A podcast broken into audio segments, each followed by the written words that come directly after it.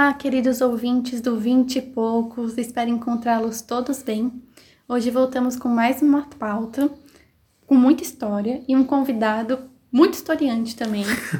Olá, Henrique, tudo bem? Oi, tudo bem?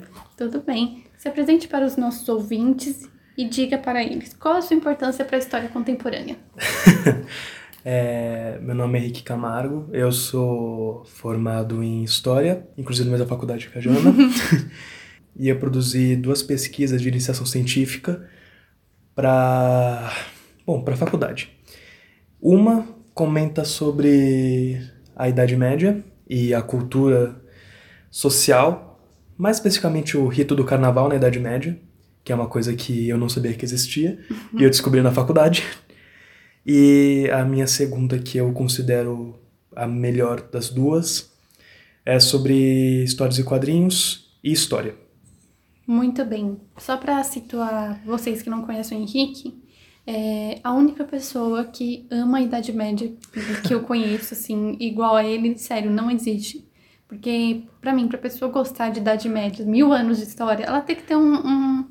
Não é nem um parafuso a menos, é um a mais, né? Pra É. dar uma entendida. Mais ou menos isso daí, é bem complicado. É bem, E bem eu devo complicado. agradecer a minha formação ao Henrique, porque se não fosse por ele, eu não tinha passado do segundo semestre com Idade Média. É muito verdade isso, que as ajudas dele fizeram eu passar sem exame no segundo semestre. Obrigada, Henrique. Fica aí público o, o agradecimento. Não foi nada, foi, foi, foi meu prazer. Eu sei que foi difícil. É, Foi tranquilo. Bom, o Henrique tá aqui pra gente falar um pouquinho das iniciações científicas dele, é, especificamente a última que ele produziu no último ano da faculdade. É, Você pode falar um pouquinho sobre o processo de formação das suas, da sua linha de pesquisa? Então, a minha linha de pesquisa, ela se baseia em compreender as estruturas de poder políticas expressas na cultura. Então, a minha base no início era trabalhar com alguma fonte que fosse de cultura de mídia. A cultura de mídia ela é tudo que a gente recebe do entretenimento. Então, filme, série, histórias em quadrinhos, que foi meu foco, e até música. Uhum.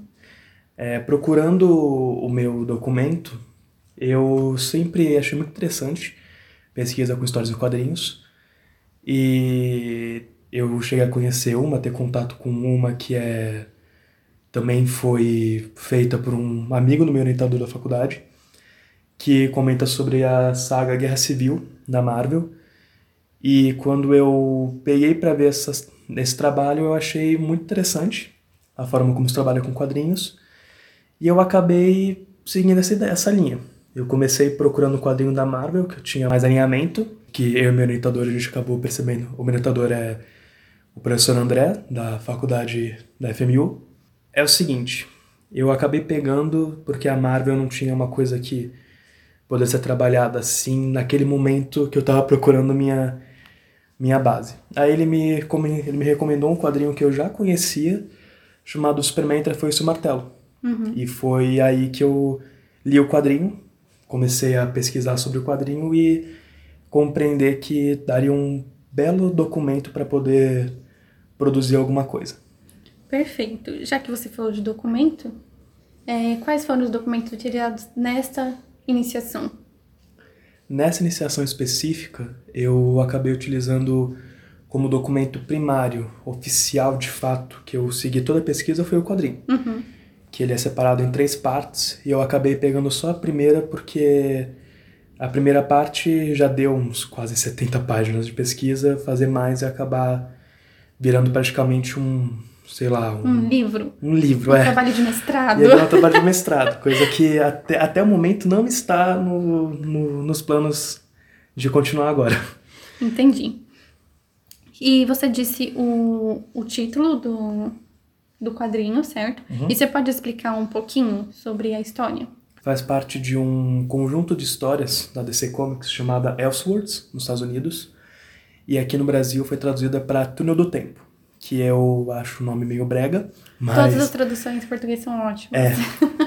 nunca vamos nos esquecer de que o primeiro Flash, que chamava Jay Garrick, veio para cá pro Brasil chamando de Joel Ciclone. Meu Deus. É, então, a questão é, essa linha de histórias, elas trabalham o e ser. Então, eles pegam um personagem já consagrado da editora e transformam a história dele em algo diferente. Uhum. No caso dessa história específica, o autor, que é o Mark Millar, ele pensou, e se o super-homem fosse comunista, ele tivesse caído no, tipo, na Terra 13 horas depois do que de fato ele caiu. E pegando na questão do fuso horário, da rotação da Terra, ele acaba caindo em uma fazenda coletiva na Ucrânia durante a União Soviética stalinista. E uma só para título de referência, no quadrinho eles datam isso de 1938, que foi o ano que apareceu o Super-Homem. Pela primeira vez nos quadrinhos. Entendi. É... E como era a leitura da União Soviética por esse Superman? A leitura da União Soviética no quadrinho é bem interessante porque, diferente de várias obras dos Estados Unidos, ele não demoniza a União Soviética. Uhum. Ele não coloca como o pior lugar para se viver, nem nada disso. Mas ao mesmo tempo ele não chega a idealizar de uma forma bizarra. Então, durante o quadrinho você vê momentos onde a guarda pessoal do, do Estado acaba por cometer alguns atos contra opositores, ou mais pro fim do quadrinho mostra uma fila para pegar alimento e suprimento, e nessa fila as pessoas comentam pro super-homem que eles estão sem alimento e tudo mais, então, assim, é uma forma de mostrar uma União Soviética mais realista, apesar de ter um alienígena com superpoderes, sendo, como eles chamam, o herói do proletariado, no final do quadrinho, spoilers, aceitando. Spoiler o... não, porque saiu em 2003. É, então. Problema de quem não é leu. 17 anos, pelo amor de Deus. Vai sair filme em, animação logo logo. É, que ele aceita finalmente se tornar o presidente após a morte do Stalin, que acontece no meio do quadrinho, que ele se torna na década de 50 por aí. Entendi. E como que os Estados Unidos leu a sua história a partir do HQ? É bem interessante, porque não se tem, é uma coisa importante quando se pensa sobre cultura de mídia, é, não se tem como saber exatamente como que as pessoas receberam tal mensagem. Porque também não se tem como saber quantas pessoas assistiram, quantas vezes foi assistido, no caso de filme e série, e no caso de música foi ouvido, no caso de quadrinho foi lida. Mas, pelo que eu consegui compreender, a leitura do país, dos Estados Unidos, no, do quadrinho, ele é uma leitura de crítica ao governo que estava situado. Uhum. Porque o roteiro do quadrinho começou a ser feito em 1995, então quatro anos após o final da União Soviética, e ele foi concluído em 2002 para ser publicado em 2003, as três edições. Primeiro em abril, junho e agosto. Então, o que acontece? É, ele trabalha muito a questão da desregularização dos poderes. Então, assim, antes os Estados Unidos tinham a União Soviética como contraponto Uhum. na no contexto mundial. E quando a União Soviética acaba, os Estados Unidos ele se torna a única superpotência do mundo. Sim. E ele se torna o regulador de praticamente todas as situações, comandando missões de paz, não tão pacíficas assim, é, apoiando países como aconteceu na Guerra do Golfo, após a Guerra do Golfo, que eles apoiaram o, a, a guerra Irã-Iraque pro lado do Iraque, só que depois, quando o Iraque decidiu invadir o Kuwait, que também era apoiado pelos Estados Unidos, a ONU decidiu, a ONU do nada decidiu impedir e devolver o Iraque e fazer sanções ao Iraque de impedir que tenha armas nucleares, um desarmamento só para ter um armamento, aquele desarmamento parcial, que é para só ter como proteger a si mesmo, como você comentou no programa de Do Irã. do Irã, do Irã. Foi muito bom, inclusive. Obrigada. Nada. E a questão é que ai, os Estados Unidos eles acabaram se tornando esse fantasma de si próprio. Eles defendem na sua constituição e na sua no seu discurso a defesa da democracia, do livre mercado, mas eles são as pessoas que acabam, por muitas vezes, em apoiar golpes totalitários, apoiar sanções econômicas que, até onde eu sei, não são muito a favor do livre mercado. Então é uma forma de trocar um pouco as ideias é você pensar assim: e se o super-herói que foi criado para ser o símbolo americano, ele se tornasse o pior inimigo dos Estados Unidos, que foi taxado desde a década de 40 até a década de 90, em toda a cultura de mídia. Então aí você pensa, os norte-americanos eles acabam torcendo pelo Superman soviético, que eles ficam pensando, mas a União Soviética não é ruim? Não é uma coisa ruim de fato? É, mas aí eles ficam olhando e falam, não, mas o Superman ele é bom, então vou torcer para ele. Ao invés de torcer porque deveria representar os Estados Unidos no quadrinho, que é o Lex Luthor. Então você tem uma inversão de valores muito interessante dos dois no meio do quadrinho.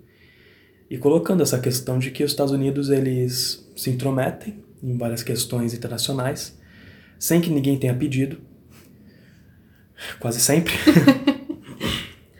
e eles acabam fazendo várias ações inconsequentes. Então, para título de, de contexto e de exemplo, após o 11 de setembro, eles decidiram invadir o Iraque em 2003. Primeiro invadiram o Afeganistão em 2001. Sim.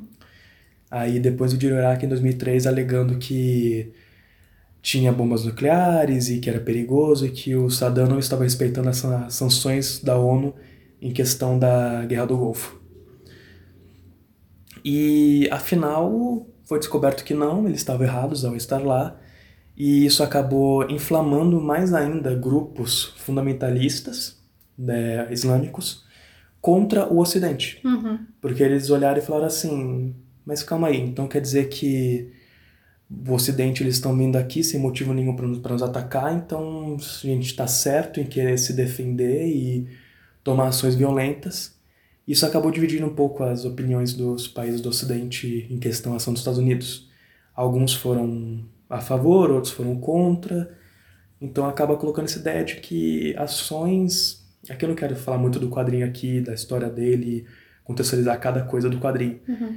Mas no meio acontece uma coisa que a cidade de Metrópolis quase é destruída porque o Lex Luthor queria, porque queria fazer uma coisa lá e ele acaba mandando uma bomba e isso é uma ação que ia matar muita gente, mas ele não ligava porque era os fins justificam os meios. Entendi. É, você falou um pouquinho de 2001, né? Uhum. É, como você vê, a partir da sua iniciação científica, é, que a leitura que os estadunidenses fazem do atentado? Analisando o, todo o contexto editorial daquele momento, deu para ver claramente, é, tanto na, na editoração de quadrinhos quanto em toda a cultura de mídia, é um assunto que é visto recorrentemente nas, em todas as produções de entretenimento. Uhum. E nos quadrinhos é bem interessante você perceber uma certa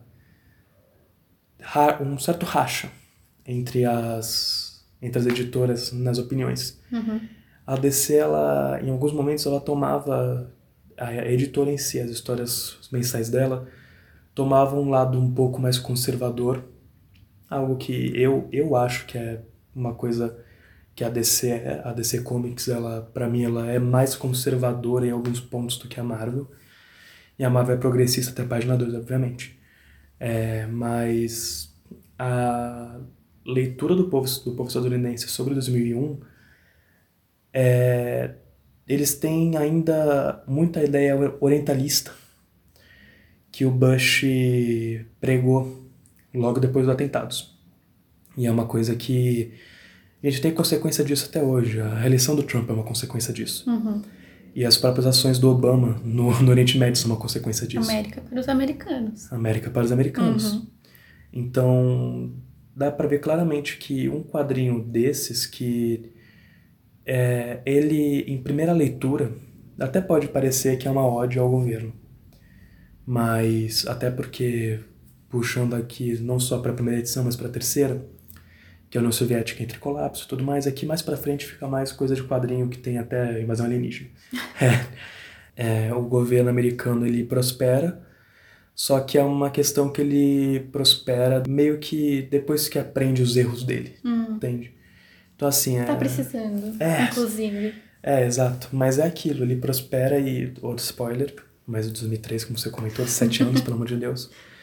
No final se descobre que, mesmo com o governo se prosperando, é, ele acaba ficando próspero durante décadas e séculos, até que chega num ponto onde o planeta vai explodir e um parente do Lex Luthor, que a família Luthor virou a família El, chamado Jor-El, ele manda o filho dele, Kal-El, para não o passado. é o irmão, não é o irmão do Jorel que vai salvar Não. o planeta, Não é. poxa. Não é. É, ele decide mandar o filho dele para o passado. Então, meio que coloca essa ideia de que, mesmo colocando essa superioridade do governo americano no final vencendo, as ações do governo americano acabam levando de algum jeito ao fim do colapso. mundo, um colapso, e meio que vira um círculo vicioso essa história. Entendi. Então, uma leitura às vezes pode ser de, hum, mas está sendo a favor, mas depois quando você vê um pouquinho mais, você pensa e fala. Ele coloca muitas críticas incisivas ao Estado, e principalmente à doutrina Bush, que foi colocada pelo George W. Bush, o filho, em 2001. Você pode explicar um pouquinho dessa doutrina Bush? Posso. A doutrina Bush ela é um conjunto de leis que foram sancionadas pelo Estado americano após do, do atentado de 2001, Sim. então 11 de setembro. É, resumindo ela, Alguns ouvintes podem lembrar, alguns é, talvez não tenham nascido, né? Exatamente. É, a questão é, a doutrina Bush, ela, para resumir bastante, não falar sobre cada um dos atos que foram aprovados, ele dava quase controle total das ações do Estado para o Poder Executivo, então diretamente para o presidente, que naquela época era o Bush. É, eles leis que sancionavam o fim de sigilo de certas informações. Entendi. Então, se você tinha alguma conta em um banco, em teoria não é para o Estado saber que você tem uma conta em um banco, Sim. quanto você tem e tudo mais.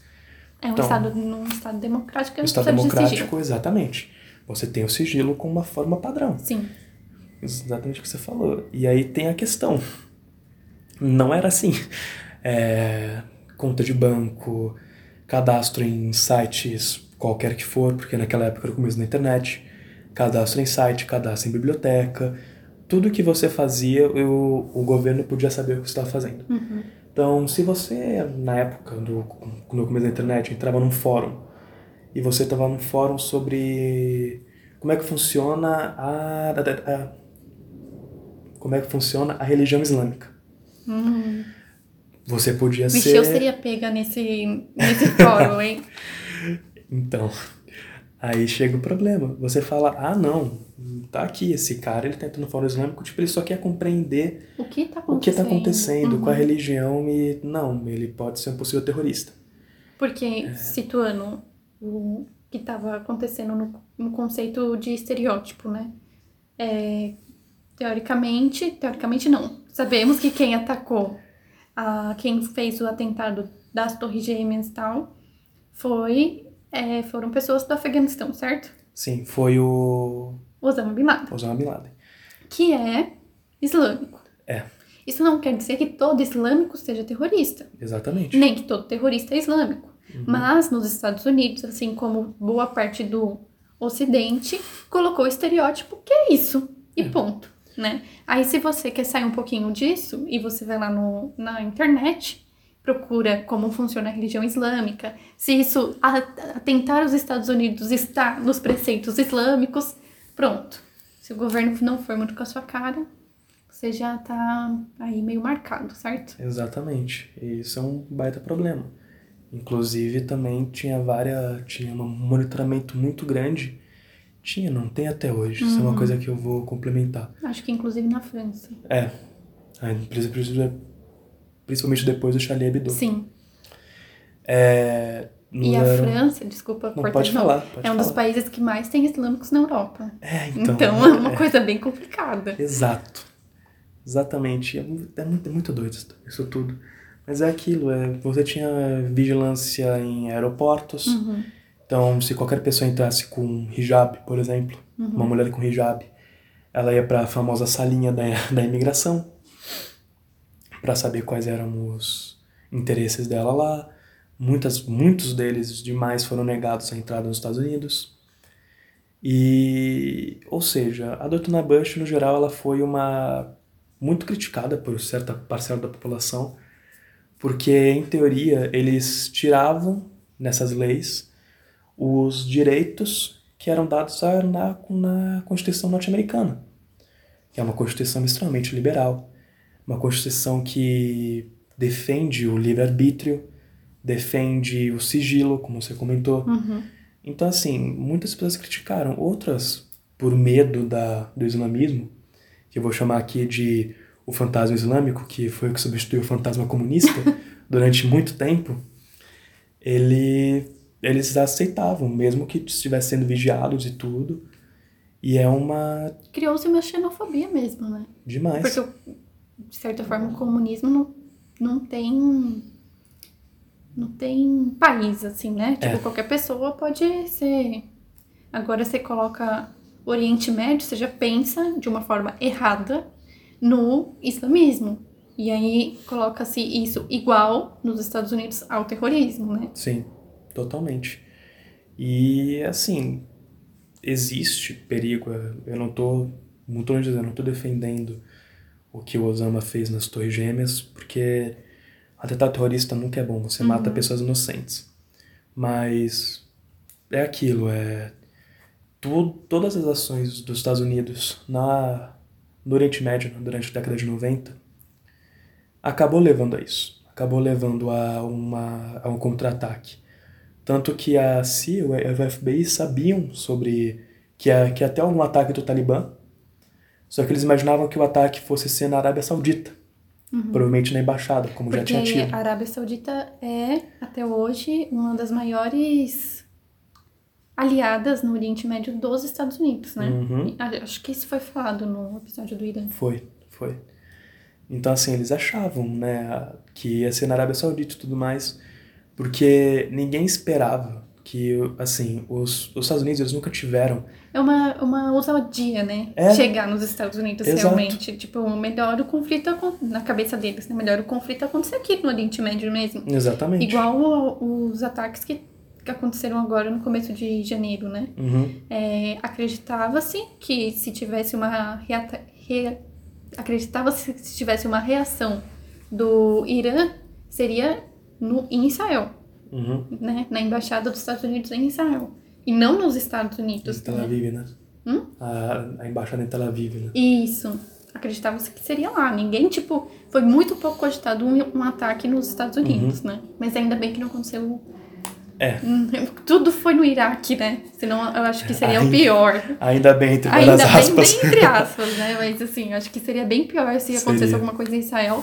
Nos Estados Unidos, então, nem se fala. É, porque assim, que eu consiga me lembrar, o único ataque internacional dentro dos Estados Unidos, melhor de qualquer zona de influência estadunidense próxima a eles, é o ataque de Pearl Harbor, no Japão.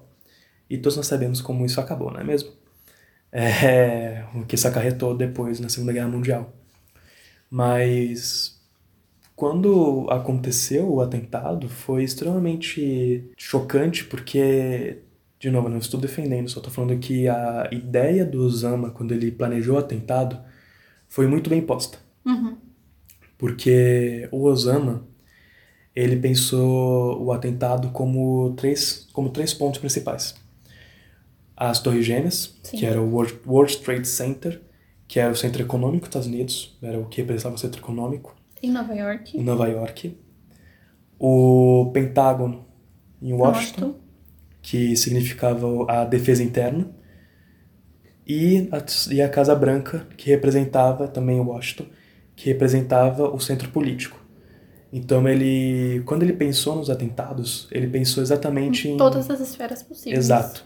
Em atingir os três pontos que eram que são a base até hoje dos Estados Unidos na sua não ser monopólio mundial, entre uhum. aspas, porque todo mundo sabe que. É o que fortalece o imperialismo, né? né? Exato. Uhum. Então é uma ideia muito inteligente que, como a gente sabe, o único que foi bem sucedido de fato foram as Torres Gêmeas, que o Pentágono acabou pegando só uma aresta do prédio, Sim. Da, do complexo, na acabou verdade. Acabou matando só as pessoas do avião, não foi isso? É. Uhum. E a da Casa, Branca, Branca. Não me lembro o que aconteceu. O da Casa Branca, existem relatos que os próprios passageiros lutaram contra os terroristas e no final eles, tipo, com a luta, eles acabaram derrubando o avião longe da Casa Branca. Tem muito, muita produção sobre isso, né? Tem. É, de todas as esferas, tanto livros, filmes, tem aos montes, só tem que tomar cuidado com a leitura, né? Exato. Que cada um faz do, da história. É, você disse que fez duas iniciações durante Isso. a graduação, certo? Uhum. É, você pode repetir quais foram o tema de cada um? A primeira eu fiz durante o meu segundo e terceiro semestre. Segundo, terceiro? Terceiro, terceiro e quarto. quarto. É, perdão. É, eu sempre confundo isso daí. O terceiro e quarto semestre, que foi sobre o rito carnavalesco na Idade Média, por um autor específico chamado Mikhail Bakhtin. Sim. Que pegou mais especificamente o final da Idade Média e o começo da Idade Moderna. E a minha segunda foi sobre a leitura do quadrinho O Experimento foi seu martelo, para repensar o imaginário após o 11 de setembro. A gente consegue ver que a pessoa se situa em várias áreas da história, né? É, exato. É, quais foram os maiores desafios de cada uma que você pontua, assim? O maior desafio da primeira, que é o que eu mais consigo lembrar, porque foi bem complicada, é o fato de que, por eu estar trabalhando na Idade Média, que é uma coisa que não teve no Brasil, coisa que é sempre foi bom. Idade é, Média, né? Foi alto, foi baixo, Baixo, baixo. né? Isso, baixo. É, também sempre, sempre, sempre, eu sempre confundo alto e baixo da Idade Média, é muito complicado. É, mas foi baixo da Idade Média. É, a questão é, quando eu fui pegar o tema, eu acabei pegando um tema que eu estava sempre, que eu estava mais ligado durante os dois primeiros semestres da faculdade, que eu tive, que nós dois chamamos Idade Média, e como ela comentou, eu gostava bastante, gosto até hoje.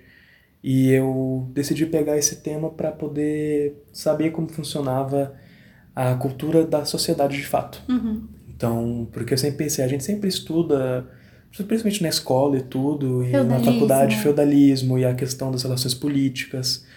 A gente tem pouca coisa assim Sobre cultura. sobre cultura social. Eu achei interessante ver isso daí.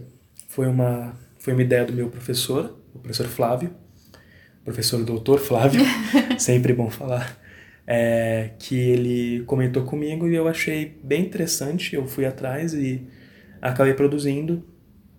E foi aí que eu descobri que talvez eu não gostasse do período da Idade Média tanto para se estudar. não, mas não, não é que é ruim, é que é muito bom. É que. A eu... pessoa teve que se afundar para perceber que não é tão bacana Não. quanto ela pensava. É, é bacana sim, é É. bacana sim. O negócio é que eu descobri que um, talvez o meu recorte ele fosse muito mais temático Uhum, do que de fato temporal. Entendi. Que durante a pesquisa eu queria focar mais em política na pesquisa no começo. Aí depois eu acabei indo pra cultura, ainda mais porque política era muito complicado em Idade Média. A Porque gente como eu teve os comentei- mesmos desafios então, hein? Realmente.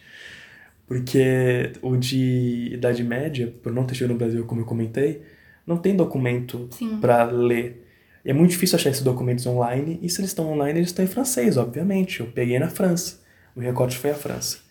E como eu não falo francês, e muito menos francês do século XVI, eu acabei ficando muito com as leituras terciárias. Então, os livros que comentavam sobre o período, é, interpretações diversas dos documentos que eu deveria ter, eu acabei percebendo que tinha uma outra forma de eu poder estudar s- a- o rito carnavalesco sem ser o texto, o documento textual, Uhum. que eram quadros. Então eu acabei puxando três quadros para poder discutir a mentalidade na Idade Média. Eu não vou lembrar do nome dos três exatamente agora, porque faz muito tempo que eu vi esses quadros. Mas eles, os três comentam sobre essa questão da mentalidade da donação eterna e da festividade do, car do carnaval. E foi aí que eu descobri que eu gostava muito de fazer análise de imagem. Então, a minha dificuldade no primeiro acabou sendo que me fez me encontrar no segundo. Entendi. O que foi uma coisa que, quando eu acabei o meu primeiro, eu. Tipo, a minha primeira estação eu acabei em outubro de 2018. E quando eu acabei, eu já sabia o que eu queria fazer, porque eu pensei, bom, eu gosto, eu gosto de analisar imagem, gosto de cultura, eu gosto muito dessa cultura que eu chamo de cultura pop, mas depois eu descobri que o termo técnico dela é cultura de mídia. Hum, não sabia também. É, então, eu, quando eu vi, eu fiquei, olha só. Aí que quando a pessoa chega pra mim e fala, ah, cultura pop, eu falo, não, não, cultura de mídia, Cultura de querido. mídia. a, a indústria do entretenimento. É, eu acabei pensando, por que, que eu não posso fazer alguma coisa com, com quadrinhos? Aí eu fui para quadrinhos e eu descobri uma outra dificuldade, só que agora uma dificuldade que eu tive muito prazer em passar perrengue, que foi aprender a linguagem de quadrinhos. Porque, como a Jana comentou agora há pouco, a leitura que você tem que fazer das obras é muito peculiar. Que a gente se acostuma muito na faculdade, na escola e principalmente na faculdade, na verdade, é, em saber analisar documento escrito. Sim. Então a gente sempre pega o documento escrito para analisar e tudo mais. E a gente acaba indo um pouco mais a fundo e analisar a imagem, só que um quadro. Agora, quando é para pegar e analisar coisas mais atuais, entre várias aspas, é, que é ah, analisar quadrinhos, analisar séries, filmes, a gente não tem esse, Esse esse hábito. hábito. A gente acaba tendo que se alfabetizar Sim. nisso. Então eu peguei muitos textos sobre a leitura de quadrinhos. Eu realmente me aprofundei em como se faz um quadrinho. Então eu peguei um livro do Will Eisner, que é, para quem não sabe, o Eisner ele é um dos maiores quadrinistas já tipo da história. Ele fez um livro que ele fala sobre como se fazer uma história sequencial, se não me engano. Acho que é esse o nome. É, história sequencial. História sequencial. Que é. Eu posso estar errando o nome do livro, mas procurem Will Eisner que você vai encontrar o livro de primeira. Que é um livro que comenta sobre como se fazer um quadrinho. Então, roteirizar, é, como que é feita a estética, que o que importa não é só o que está sendo mostrado, mas também a forma. Então, a forma como o quadrinho ele é acaba, acaba se mesclando com o texto. Então eu aprendi a como fazer um quadrinho desse jeito, apesar de eu não for fazendo um quadrinho, mas eu aprendi a como fazer e ler. Sim. Aí depois eu aprendi a como ler de forma documental. Então, Que é importante para historiadores. exatamente, exatamente. Então assim, eu, eu aprendi uma coisa que é sempre importante falar aqui, inclusive, que quadrinhos não é literatura. Quadrinhos são uma outra forma de linguagem que também precisa ser alfabetizado. Você não pode alfabetizar uma criança em texto com quadrinhos. É bom para ela poder aprender a ler de fato, mas é sempre bom também quando a criança ela se interessar por quadrinhos que qualquer qualquer que seja, pode ser Turma da Mônica. E se você souber e qualquer coisa assim, é ensinar como ler o quadrinho. Então, ensinar como o quadrinho, a imagem dialoga com o quadro, que dialoga com o texto, e dialoga com o contexto. Então, assim, é, é muito complicado. Então, foi um perrengue que eu passei, mas eu adorei de passar. Foi uma coisa que eu enchi o quadrinho de post-it. Porque a cada parte eu fazia uma mini análise no post-it para poder relembrar quando eu fosse fazer o texto de fato da iniciação. Uhum. E eu, obviamente, tive que colocar essas imagens, coisa que eu agradeço a Jana por ter tirado as fotos, porque realmente foi muito útil. Eu tive que colocar as imagens do quadrinho no texto e apontar o que eu estava comentando, caso eu colocasse a folha inteira. Entendi. É, E qual que é a importância da pesquisa? Assim, a gente analisando o contexto histórico que estamos vivendo, político atualmente, Uhum. é, corte de bolsas, né, não pagamento Super dos bom. bolsistas. é, Qual que é a importância da pesquisa? Ah. Principalmente a pesquisa que você fez durante a graduação. Então, a importância da pesquisa, a minha visão para isso, é que é uma forma de você tirar o estudante de uma zona de conforto. Que eu sei que o estudante universitário nunca está numa zona de conforto de fato. Eu sei disso, mas Se ele Quando- tiver, ele não vai pegar um exame, uma DP. e algum dia ele vai sair da zona de conforto. Exatamente. Mas é aquilo, é. Quando eu falo zona de conforto, é zona de conforto intelectual, vamos dizer assim. Sim.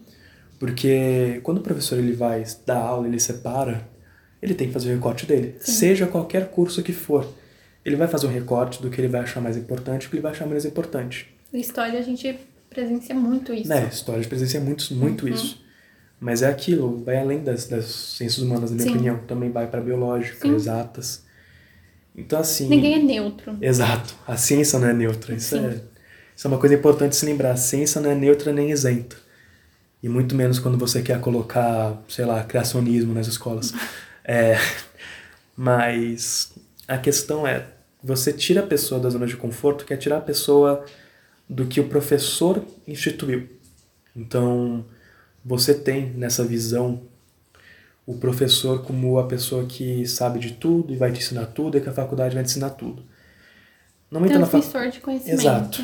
Não é para entrar na faculdade pensando que você vai saber de tudo sobre o tema que você vai estudar. Se você vai entrar em biomedicina, você não vai saber de tudo de biomedicina. Não é osmose. Exato, não é osmose. é um trabalho duro, todo mundo sabe disso. Mas quando você vai fazer a pesquisa, você conversa com o professor para te orientar, ou você pega uma pesquisa que ele já está em andamento, em faculdade pública, isso é muito comum, Uhum. é, você precisa sair um pouco, você precisa ir atrás você mesmo do que você está vendo. Então, por exemplo, em história, você sai dos textos de aula só, você começa a ir atrás de textos você mesmo. Isso acaba incitando a pessoa a pensar mais, a discutir mais, a compreender mais. Uma coisa que é pouco negativa é se, é se especiali- se especializar mais. Só que assim, se especializar não é tão negativo assim porque ninguém vai saber de tudo sobre tudo. Mas você acaba incentivando a pessoa a fazer isso. E por fim você, você faz a pessoa ter vontade de correr atrás da vida dela futura. Porque o que o Brasil está precisando agora, por mais que, como você tenha comentado, o código de bolsa, esteja fazendo o máximo possível para não ter, é pessoas que pensem criticamente sobre os governos. Então, alguém que pense tipo, criticamente sobre o governo Bolsonaro, como a gente está tendo hoje em dia. E que pense também de forma crítica sobre o governo Lula que a gente teve. Sim.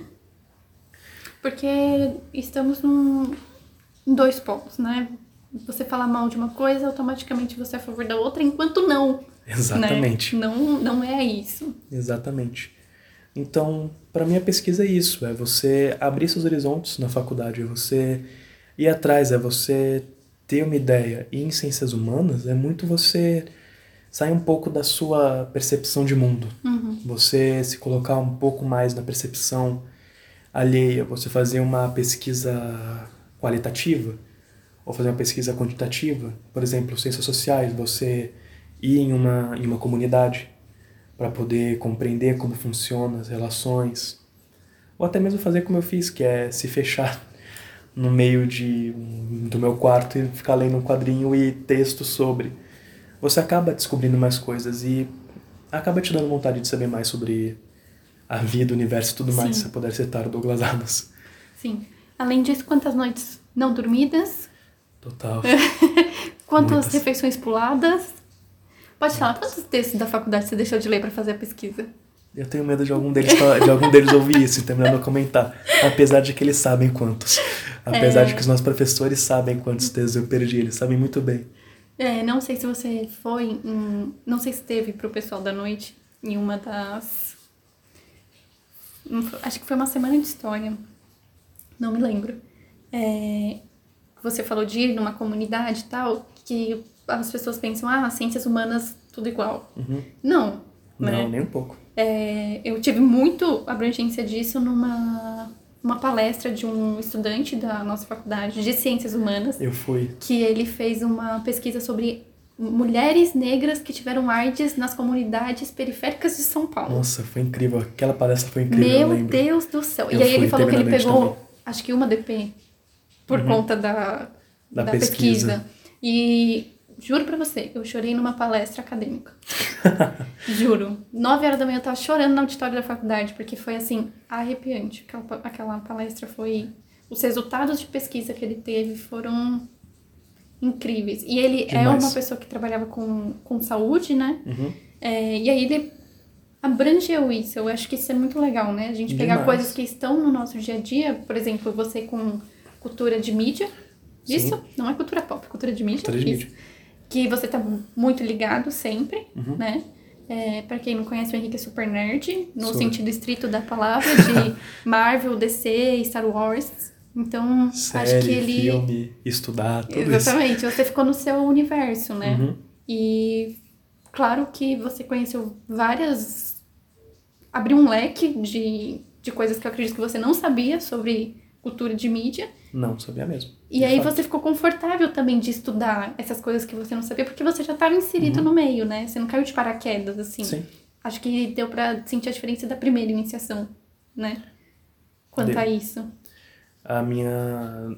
É o que eu falei, a minha primeira iniciação ela acabou pelos perrengues dela e como você comentou, pelas noites mal dormidas e tudo mais. É. Quantas, quantas vezes você foi pra faculdade virado?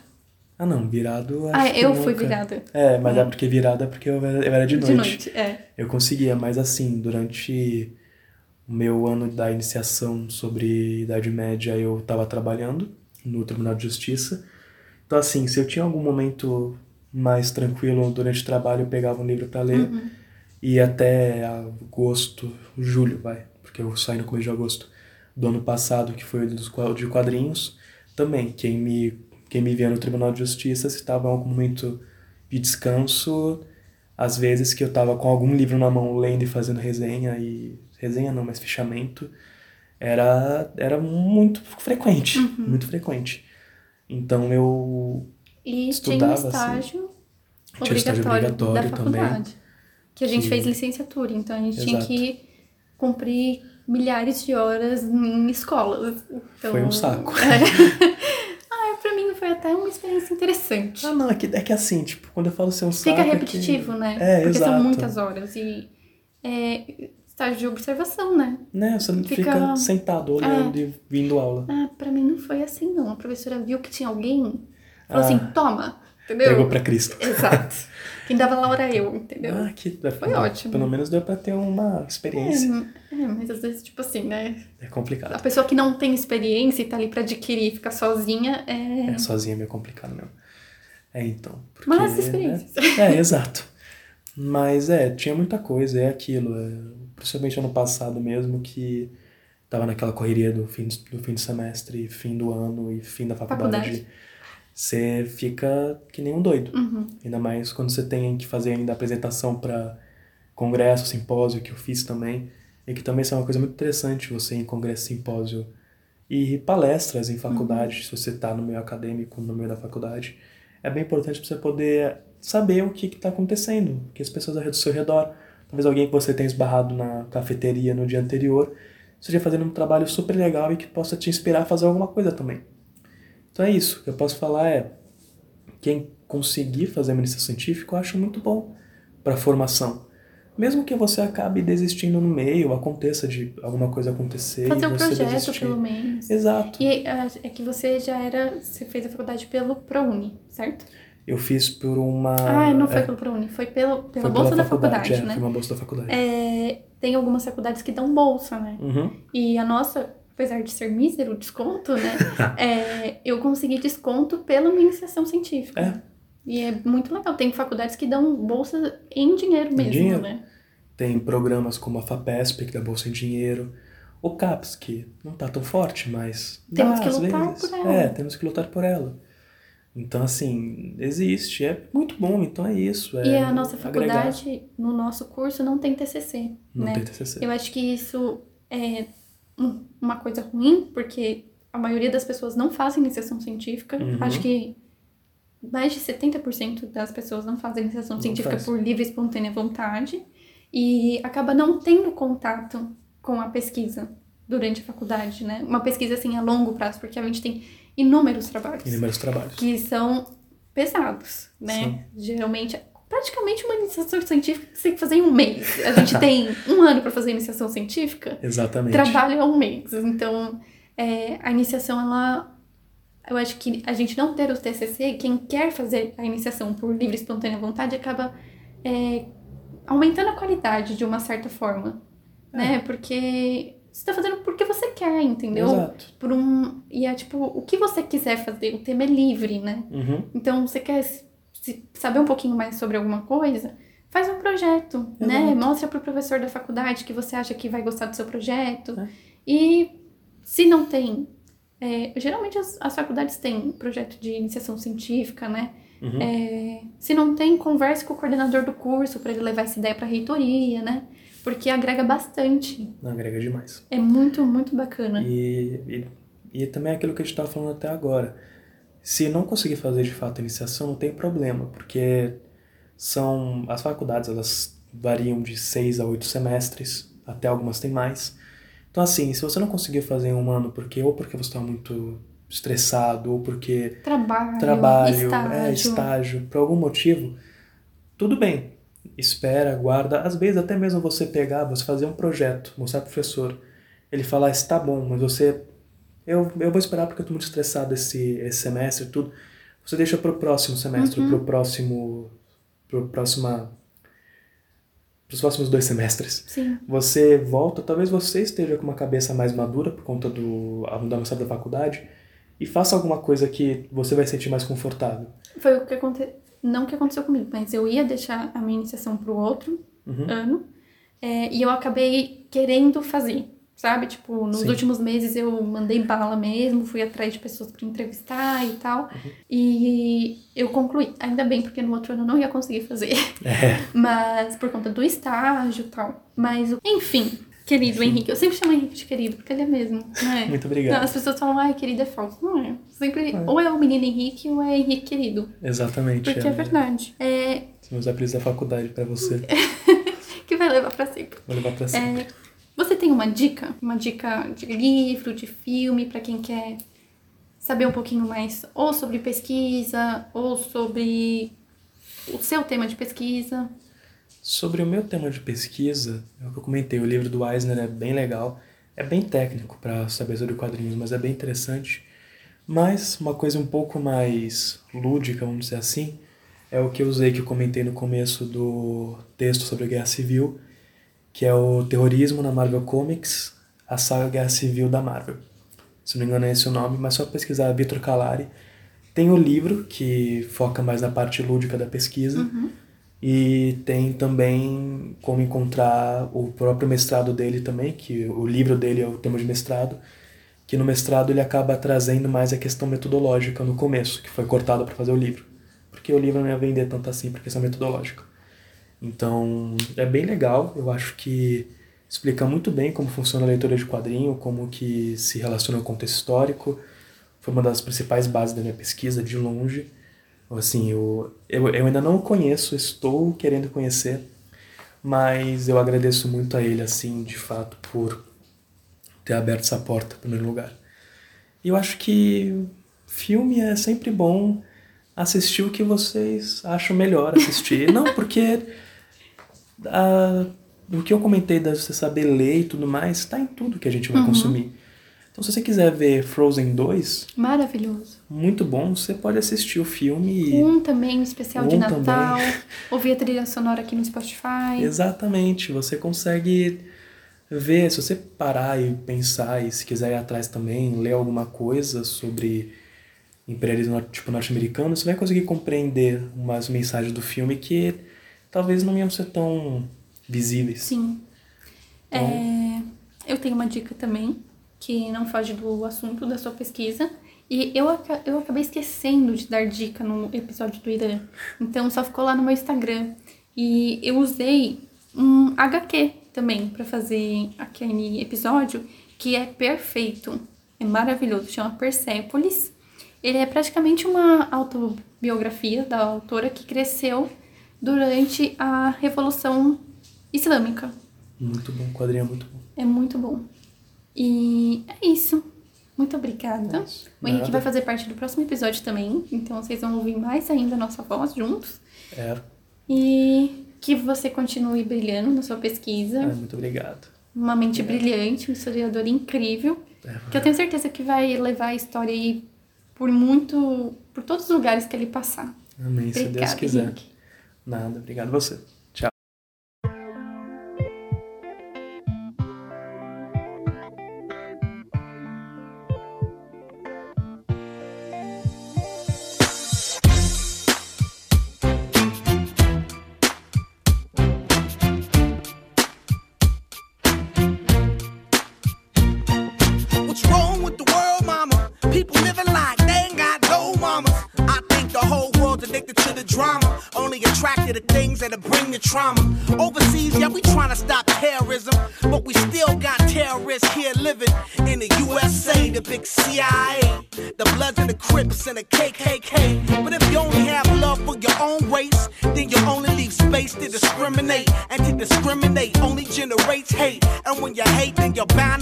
Irate. Yeah, madness is what you demonstrate. And that's exactly how anger works and operates. Man, you gotta have love just to set it straight. Take control of your mind and meditate. Let your soul gravitate to the love, y'all, y'all. People killing, people dying, children hurt, and you hear them crying. When you practice what you preach, and what you turn the other cheek. Father, Father,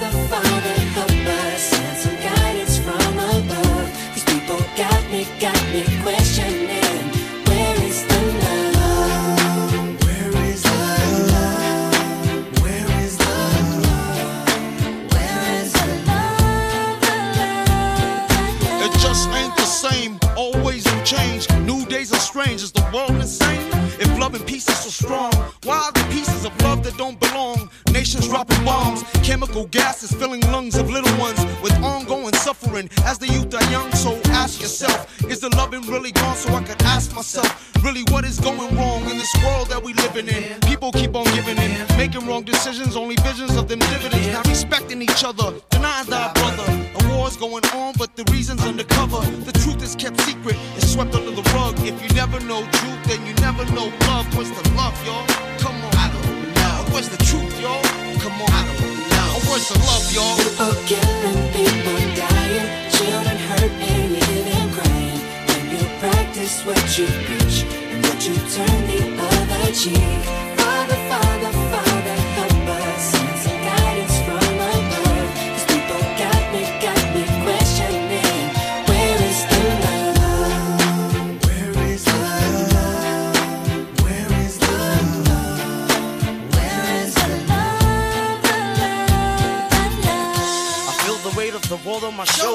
As I'm getting older, your people gets colder. Most of us only care about money making. Selfishness got us following the wrong direction. Wrong information always shown by the media. Negative images is the main criteria. Infecting the young minds faster than bacteria. Kids wanna act like what they see in the cinemas. Yeah. Whatever happened to the values of humanity? Whatever happened to the fairness and equality? Instead of spreading love, we're spreading animosity. Lack of understanding leading us away from unity. That's the reason why sometimes I'm feeling under. That's the reason why sometimes I'm feeling down. It's no wonder why sometimes I'm feeling under. Gotta keep my faith alive till love is found. Now ask yourself. Where is the love?